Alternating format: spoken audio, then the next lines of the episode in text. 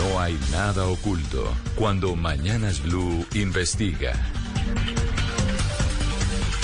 11 de la mañana, 12 minutos. Diana, ¿qué fue lo que se encontró usted en el Congreso de la República? Pues Eduardo, nos llegó una denuncia, mañana Blue la recibió hace algunos días, donde nos contaban que el honorable Congreso de la República por el cambio de legislatura estaba echando gente sin tener en cuenta que fueran mujeres embarazadas o personas a punto de pensionarse, prepensionados, se les dice. Entonces nos pusimos en la tarea de indagar si algo de esto podía ser cierto, porque es que a uno no le cabe en la cabeza que el sitio donde hacen las leyes se las pase por encima.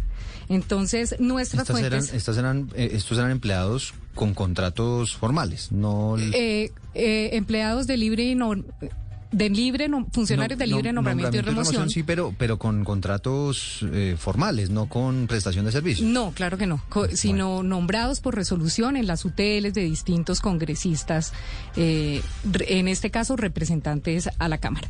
Las fuentes de esta denuncia entonces le solicitaron al congresista Miguel Uribe que por favor les pasara un derecho de petición para ver si esto estaba pasando en otros casos o en, o en muchos más casos o si era repetitivo esto en la Cámara de Representantes y se lo dieron a él básicamente porque usted se acuerda que a los congresistas les tienen que responder solo en cinco días un derecho de petición, entonces no se iban a gastar los 15 días que se demora uno como periodista para pedirlo.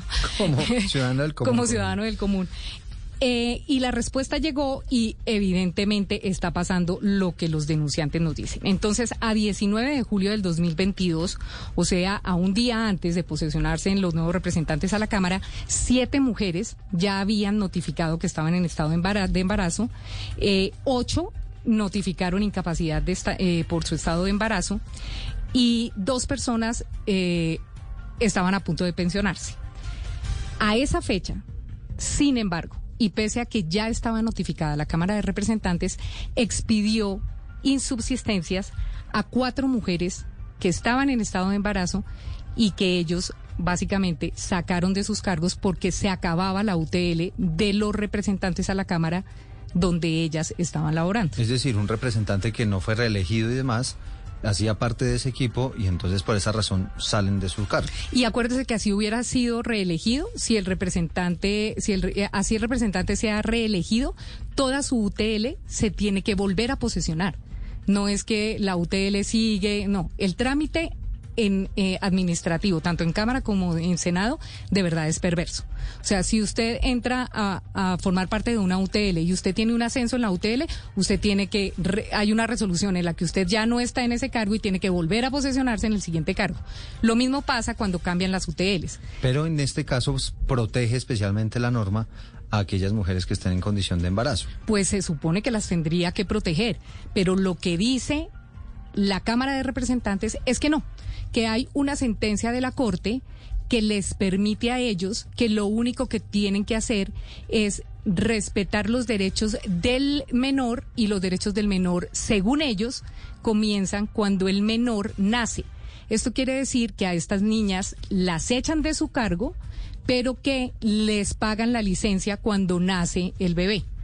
Entonces, esa sí yo no me la sabía, pero eso es lo que está pasando en el Congreso de la República, ha venido pasando por años y por eso está en la línea el abogado Andrés Felipe Pérez. Abogado, buenos días, gracias por estar en Blue Radio. Uy, se me está oyendo fatal. Si se puede cuadrar un poquito a ver si lo escucho mejor, abogado. A ver, ¿qué tal acá? Ahí, perfecto, quédese quietico. Abogado, ¿cómo está? Gracias por acompañarnos. Muchas gracias a ustedes por darme este espacio. Buenos días. El abogado Andrés Felipe Pérez Eduardo está eh, defendiendo, es el abogado defensor de una de las eh, mujeres que se vio, eh, se volvió víctima pues de este, de este, de esta decisión de la Cámara de Representantes. Abogado, ¿qué es lo que está pasando en la Cámara? ¿Usted cómo lee esto que dice la Cámara de Representantes de que existe una sentencia de la Corte Constitucional que les permite echar mujeres embarazadas?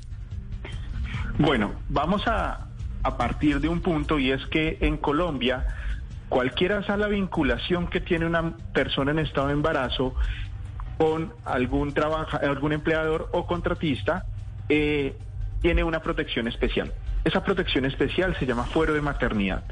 El fuero de maternidad lo que hace es que les garantiza la estabilidad laboral durante el tiempo de embarazo y los la duración de la licencia de maternidad, que en este momento son 18 semanas según la legislación laboral vigente. Entonces, ¿qué es lo que pasa acá? Lo que pasa acá es que ese fuero de maternidad ha sido desarrollado por la Corte Constitucional Colombiana en diferentes sentencias que partieron del 2009, que fue cuando la Corte revisó la exequibilidad de, la de las normas que hablan del fuero en el Código Sustantivo del Trabajo y que se han venido, se ha venido ampliando jurisprudencialmente a partir de eh, varias decisiones de la Corte. En este momento hay dos sentencias importantes que están vigentes. Me voy a centrar en la que está vigente para los eh, empleados de libre nombramiento y remoción. Entonces, los empleados de libre nombramiento y remoción, que son las personas que trabajan en las UTLs, son personas que, como su nombre lo indica, pueden ser nombrados libremente y removidos libremente porque parten de la base de la confianza que debe tener, en este caso el representante, en su unidad de trabajo legislativo. Sin embargo, la Corte ha puesto trabas a esa libertad de nombramiento y remoción que tienen distintos funcionarios conforme al estado ¿Abogado? No. de las personas. Eh, este ¿Aló? último pedacito que creo que era la pepa del asunto se nos perdió un poquito ahí porque, porque tuvimos unos problemas de conexión. Nos decía usted, la Corte, en el caso de, de las mujeres que están en estado de embarazo, en ese caso entonces la situación es distinta. Sí, perfecto. Ah, Ahí lo escuchamos. Nos decía usted que en el caso de las mujeres embarazadas o en estas condiciones, ahí la legislación o, o ese fallo de la Corte cambia. Sí, el ámbito de protección, el ámbito de protección que ha creado la Corte implica que estas personas tienen estabilidad a pesar de poder ser libremente nombradas y removidas de sus cargos por la naturaleza de la vinculación que tienen con la administración pública. ¿Qué es lo que ha dicho la Corte? La Corte en la SU 070 del 2013 eh, estableció dos ámbitos de protección. El primer ámbito para aquellas personas que no habían notificado su estado de embarazo en el momento en que se les declara la insubsistencia. Entonces, cuando la mujer no ha notificado que está embarazada y o no se sabe porque no ha pasado los cuatro meses de embarazo, los cinco meses de embarazo, que es donde la Corte ya dice que es un hecho notorio, entonces el ámbito de protección que da la sentencia es el pago de la seguridad social hasta que el bebé nazca. ¿Por qué? Para garantizar el mínimo vital del menor. ¿Sí? Pero caso diferente es lo que ha pasado con las personas que están denunciando, dentro de las que está mi Dante, porque ellas notificaron a la Cámara de Representantes debidamente su estado de embarazo. Y en ese caso, la Corte crea un ámbito de protección distinto. Crea un ámbito de protección consistente en eh, que la estabilidad en el empleo se mantiene. Se le garantiza. Estas personas no pueden ser despedidas, no pueden ser declaradas insu- insubsistentes. Y la consecuencia de esa declaratoria de insubsistencia, si se llega a dar, como en este caso, es que llegando a las o, agotando las acciones judiciales pertinentes, las personas deben ser reintegradas en una UTL que esté funcionando. No pueden ser despedidas y si son despedidas deben ser reintegradas. ¿Qué es el reintegro básicamente? El reintegro básicamente es que se hace una ficción jurídica en donde se determina que el contrato nunca se terminó y a la persona se le debe pagar todo desde el tiempo en que se fue hasta el tiempo en que volvió, como si el contrato se hubiera estado ejecutando normalmente.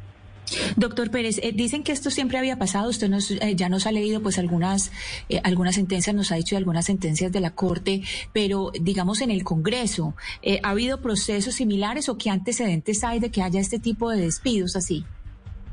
Lo que sucede es que todos los casos son diferentes, ¿sí? Entonces, claro, lo que, lo que el, Congreso está diciendo es, mire, yo con pagarle la seguridad social a esta persona eh, le estoy garantizando la protección al menor. Eso, eso, es, eso es cierto, pero ese caso no es el que se da acá, porque acá se está despidiendo a una persona a sabiendas de que está embarazada. Entonces, en ese caso, además de garantizarle la protección al menor, ¿qué hay que hacer? Garantizarle a la mujer en estado de embarazo la no discriminación, la imposibilidad de conseguir trabajo, ¿de acuerdo? Entonces, por eso es que la persona se debe quedar en su cargo. Casos similares, claro, en UTL hay, hay bastantes, en especial resueltos por el Consejo de Estado, pero pero cada caso es distinto. Y sí se sigue la regla general, que en los casos en que las mujeres han notificado su estado de embarazo, estas mujeres han sido restituidas en sus cargos porque ese fuero de maternidad eh, eh, pues se mantiene vigente. Eh, lo que uno ve, lo que uno ve acá, Ana Cristina, es que es como si el Congreso de la República y más exactamente la Cámara de Representantes supiera que esto pasa y que no importa y como que ellos dicen, tomémonos este tiempo mientras nos entutelan y mientras deciden la tutela y ahí es un, un, sueldo, entre comillas, que se ahorran. Entonces ellos lo que hacen es, la administración, ellos dicen en la respuesta que le dan a, al senador Miguel Uribe, dice, en conclusión, la administración tomó la decisión de desvincular a cuatro mujeres en estado de embarazo y reconocer el pago de seguridad social hasta la terminación de la licencia de maternidad. La desvinculación se realiza porque se termina el periodo legislativo de los congresistas 2018-2022 y por lo tanto la UTL donde están estas mujeres en estado de embarazo se encuentran eh, nombradas y se extingue a partir del 20 de julio del 2020. Y según le estamos entendiendo al abogado Pérez, eso hubiese sido válido si ellas no hubieran avisado, pero como ellas avisaron, notificaron efectivamente de su estado de embarazo, allí la situación es diferente. Abogado, ¿Qué, ¿qué, pretensiones tienen ustedes con, con, me imagino, las demandas y todo lo que se viene? Un reintegro a sus labores, pero con el problema de que ya no tienen jefe, porque muchos de esos representantes pues ya salieron del Congreso. Eh, no importa que no tengan jefe, el reintegro no tiene que ser exactamente al mismo cargo, tiene que ser a un cargo de similares condiciones con la misma remuneración con que ha venido trabajando la persona que es reintegrada. Entonces eso es lo que nosotros estamos buscando. Estamos buscando que a estas personas no se les vulnere su derecho a la mm. estabilidad laboral reforzada y que sean reintegradas. Claro, pero pero se pregunta uno, usted mismo nos estaba explicando que esos son unos cargos de confianza, que esos son unos cargos donde pues esas personas tienen un equipo de confianza para trabajar con ellos. Esta persona la tendrían que vincular a algún representante al azar, no sé, así, así por ejemplo no haya sido de su partido, ¿cómo, cómo se maneja exactamente eso? No, en ese caso eh, depende. Si, si las personas, por decir algo, pueden conseguir una vinculación directa con alguno otro de los representantes para que sean parte de su equipo de trabajo, eso es posible. También es posible que la misma Cámara les asigne funciones distintas a trabajar en una unidad de trabajo legislativo, pero les mantenga las condiciones de salario y de estabilidad que ellas devengaban. Y también es posible, incluso, eh, es, poco, es poco usual, pero es posible que eh, se siga pagando el, el salario que tenían estas personas sin eh, que estén desempeñando ninguna función.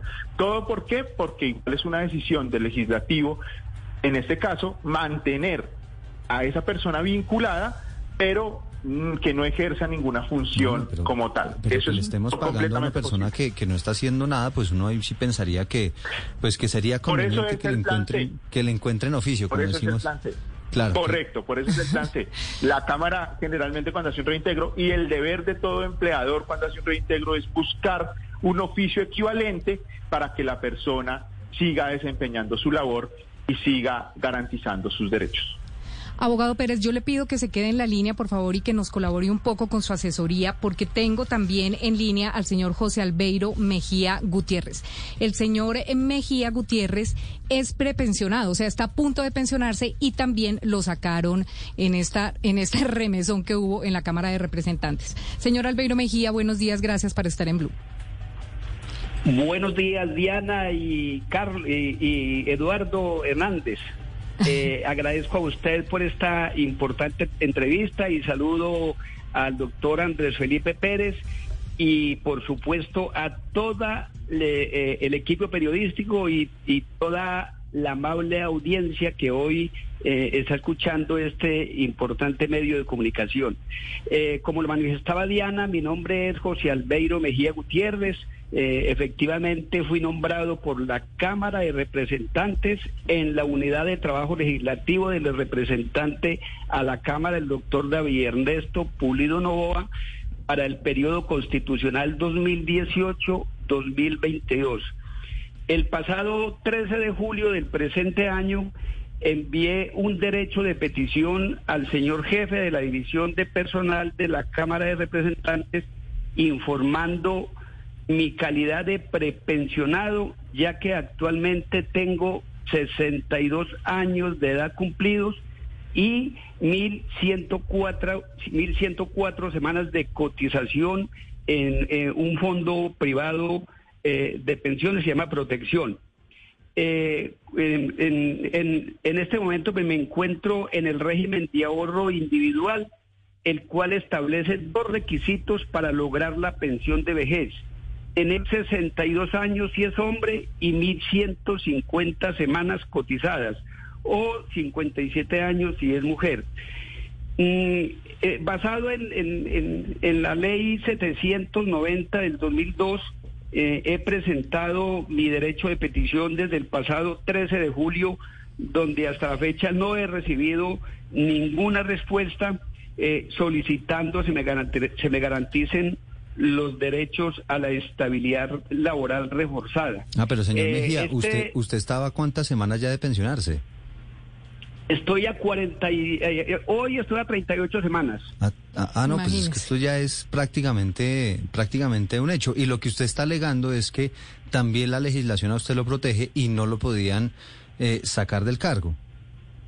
Claro, la ley 790 del 2012, su artículo 12 es muy clara dice que no podrán ser retirados del servicio en el desarrollo del programa de renovación de administración pública las madres cabeza de familia sin alternativa económica, las personas con limitación física, física, mental, visual auditiva y los servidores que cumplan, óigase bien, con la totalidad de los requisitos, edad y tiempo de servicio para disfrutar de su pensión de jubilación o de vejez en el término, en el término de tres años contados a partir de la promulgación de la primera, de la de la, de la presente ley.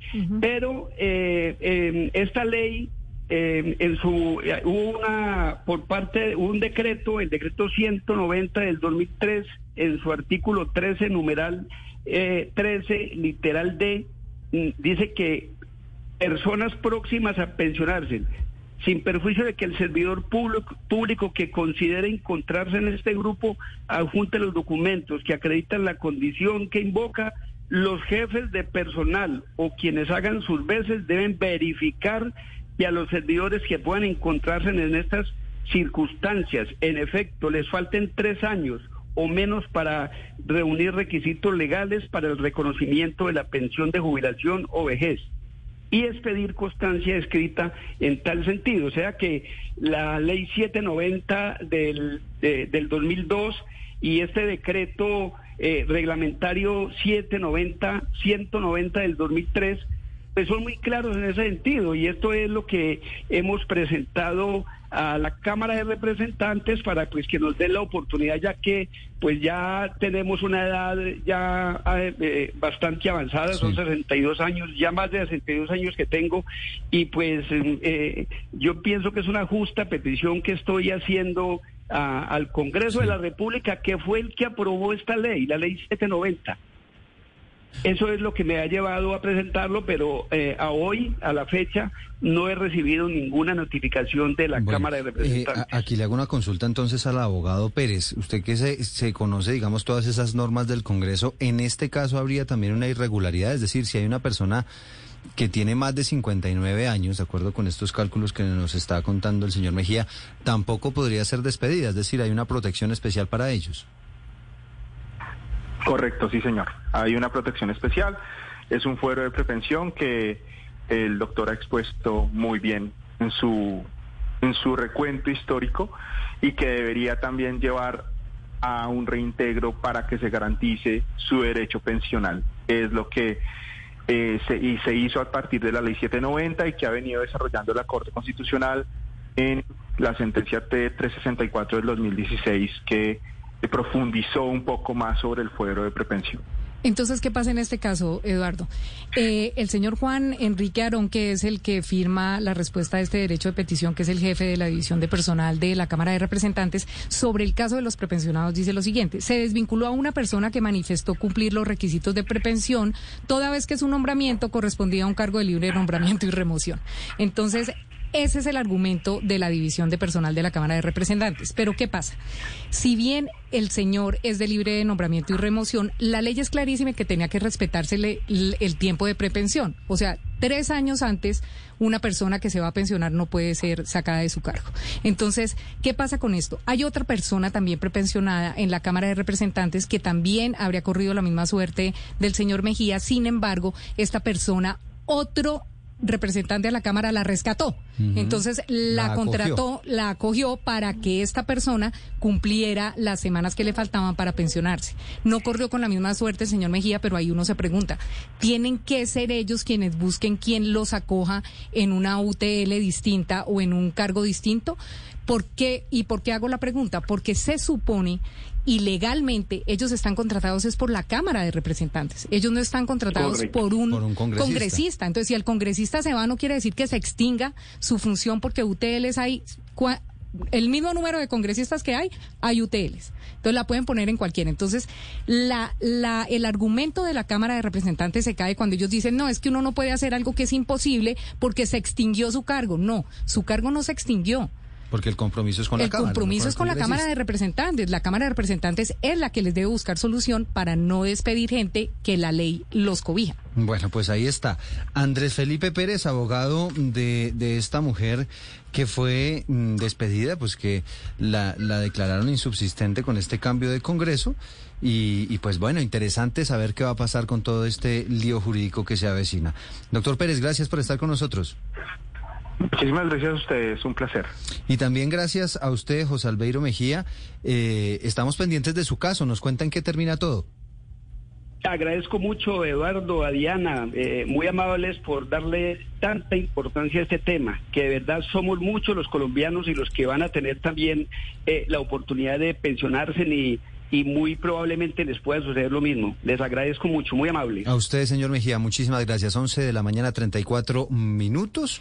Nosotros, eh, Eduardo, debo decir acá ah, que hablamos con la Cámara de Representantes, ¿no? Hablamos con el doctor Aaron, lamentablemente esperamos la respuesta del presidente de la Cámara de Representantes, el doctor Racero, para que estuviera en, esta, en este espacio, porque si bien él entró el 20 de julio, aquí hay que decir que las resoluciones eh, se las han notificado a la gente más o menos entre el 15 de agosto y el 19, eh, más o menos entre el 15 y el 16 de agosto. O sea, él estuvo ya como presidente mientras se han hecho estas notificaciones a estas resoluciones. es, que, es que lo que no puede pasar eh, permítame, Valeria, tendría que el presidente del Congreso responder, del, de la Cámara de Representantes responder por estas denuncias. Sin embargo, nos comunicamos también con el doctor Aarón, que es el de la división de, de personal, pero él dice que necesita autorización del director administrativo de la Cámara. Entonces, estamos esperando la respuesta de la Cámara de general Representantes. de la Cámara, que entiendo es Jaime Luis Lacutir, ¿no? Exacto. Que también tendría, eh, él es el que maneja, digamos, todos esos asuntos administrativos. Ahora sí, Valeria, nos decía.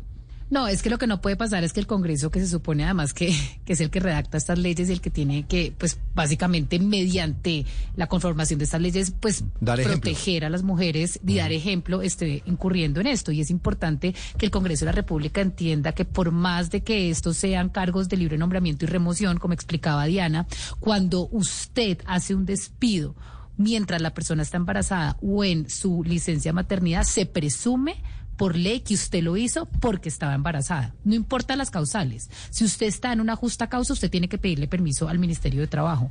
Si usted no le tiene el permiso del Ministerio del Trabajo, la ley presume que usted lo hizo porque estaba embarazada, es decir, por discriminarla por su estado actual. Entonces no es tanto la protección del menor, sino proteger a las mujeres de no ser discriminadas por el estado del embarazo, lo cual me parece pues que el Congreso esté mandando este mensaje de suma gravedad.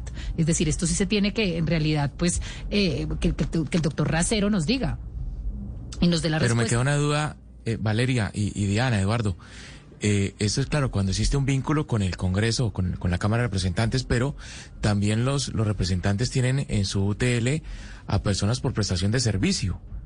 No, sé en ese caso, Diana, si usted tiene claro qué pasa una mujer que esté por prestación de servicios queda en embarazo ¿Qué pasa en ese caso? No, no, no. en las UTLs, en la unidad de trabajo legislativo, todas las personas son posesionadas eh, dentro de la nómina del Congreso de la República. No hay prestación de servicios. Lo que pasa es que, por ejemplo, las mesas directivas del Congreso sí tienen eh, eh, algún campo para meter gente por prestación de servicios. Es cuando tienen algunos contratos extras a las UTLs. Pero las UTLs, acuérdese usted que todos los congresistas tienen 50 salarios mínimos que pueden repartir como quieran y tener el número de gente que quieran, pero toda esta gente es contratada debidamente por el Congreso de la República. Pero además recuerde, Hugo, que nos acaba de explicar el, el abogado Pérez que cualquiera sea la vinculación laboral, se debe garantizar eh, esa protección a las mujeres embarazadas. Y Eduardo, creo yo que así hubieran sido, que así hubieran sido contratadas por prestación de servicios, también la ley las ampara, ¿no, Oscar? No, y, y mire, Eduardo, pero además se trata de personas que tienen un fuero especial. Es decir, es que esto es una arbitrariedad por donde se le mire.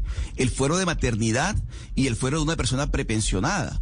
Es decir, si la Cámara de Representantes de este país, que es donde se hacen las leyes, como bien dice Diana, comete este tipo de abusos y de arbitrariedades, ¿qué se dejará para el resto de los mortales? De verdad que sí creo que es grave y, y, además porque la solución también es complicada. ¿Qué tal crearle una corbata a una persona que despidieron y no tienen dónde ubicarla, pero tienen que ubicarla en algún lado porque es que hay que hay que seguir cumpliendo con lo que la ley que ellos mismos violaron? Mm. Es que es absurdo. Estamos en el mundo del subuso, pues es una cosa que uno no entiende una persona, estamos condenando a los, a los, a, las corbatas de este país, pero por ejemplo en estos casos habrá que crearles unas corbatas a estas personas para ubicarles que no hagan nada, pero le vamos a seguir pagando el salario porque la, misma Cámara de Representantes violó la ley que ellos mismos hacen. Esto es absurdo. totalmente absurdo. que cuando ocurre esto en el Consejo de Bogotá, porque esto no solamente pasa en el Congreso, sino también en el Consejo de Bogotá, me están contando acá que se hacía un sorteo entre los concejales para que eh, alguno de los concejales la recibiera a esa persona que, estaban paradas. ¿Quién carga, absurdo, ¿Quién carga con el piano? O sea, de verdad. Pero, hay que darle garantía. Pero, todo como, nace, hemos, como hemos venido explicando, Oscar, aquí no se trata de que esa persona depende de un representante. Esta persona es contratada por la Cámara de Representantes, que al final es la que tiene que garantizar. Si ninguno de los representantes dice, no, yo no trabajo con esa persona, lo que, fue, lo que sea, pues entonces terminamos pagándole a esa persona sin que haga nada. Pero igual ¿Quién carga con la persona? ¿Quién carga con la persona? Pero además es para subsanar una arbitrariedad que cometieron en la propia Cámara de Representantes o en el Consejo o en cualquiera de estas entidades. Y lo, y lo más triste, Oscar... En estos casos... Se... Dígame. Sí, Diana. Y lo, más triste le digo yo, Oscar, es que es que cuando uno, cuando cuando ellas, cuando las mujeres eh, hablan con, con las personas que trabajan en la Cámara de Representantes, funcionarias mujeres, además, estas señoras les contestan si no, mamita, demande. Aquí recibimos muchas tutelas de eso y en muchos casos las hemos ganado. Como quieren decir, pierda su tiempo y demande o haga lo que quiera, pero acá funciona así. Y pues no, el Congreso de la República sí debería revisar porque hay un procedimiento administrativo que está funcionando mal. Entonces, y, Diana, y muchas veces lo que ocurre es que le tienen miedo, por supuesto, a la persona, le tienen pánico al congresista porque sabe el poder que tiene el congresista en las Cortes, en el Consejo de Estado. Por eso le dice demande. Porque claro, el congresista o la Corte o la, o la, o la Cámara de Representantes, el Congreso en general, tiene mucho poder.